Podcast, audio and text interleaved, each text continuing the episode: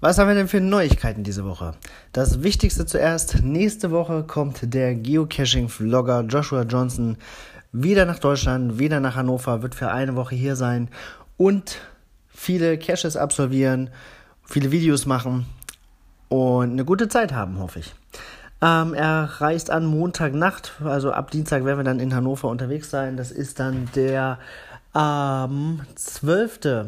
ab dem Nein, das stimmt gar nicht. Ab dem 18. sind wir quasi unterwegs. Am 23. fliegt er wieder. Also gut sechs Tage Zeit. Einen Tag werden wir sicher in Berlin verbringen, um dort die Geotour zu absolvieren.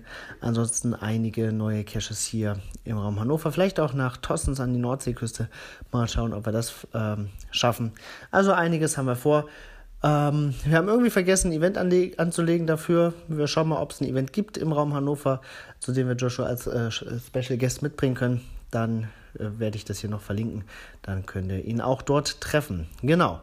Was haben wir noch? Ähm, unser Geocache Cybercrime, der musste von seinem aktuellen Standort weg, hat einen neuen Standort gefunden und wurde neu veröffentlicht als, ähm, ja, als Mystery. Und der ist jetzt sehr gut angelaufen, hat äh, eine komplett, einen komplett neuen Ort und ja, kann dort ein neues Leben beginnen.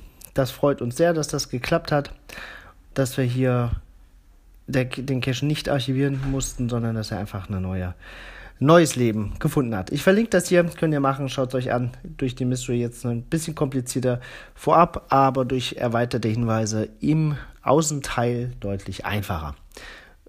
Viel Spaß dabei, bis bald im Wald.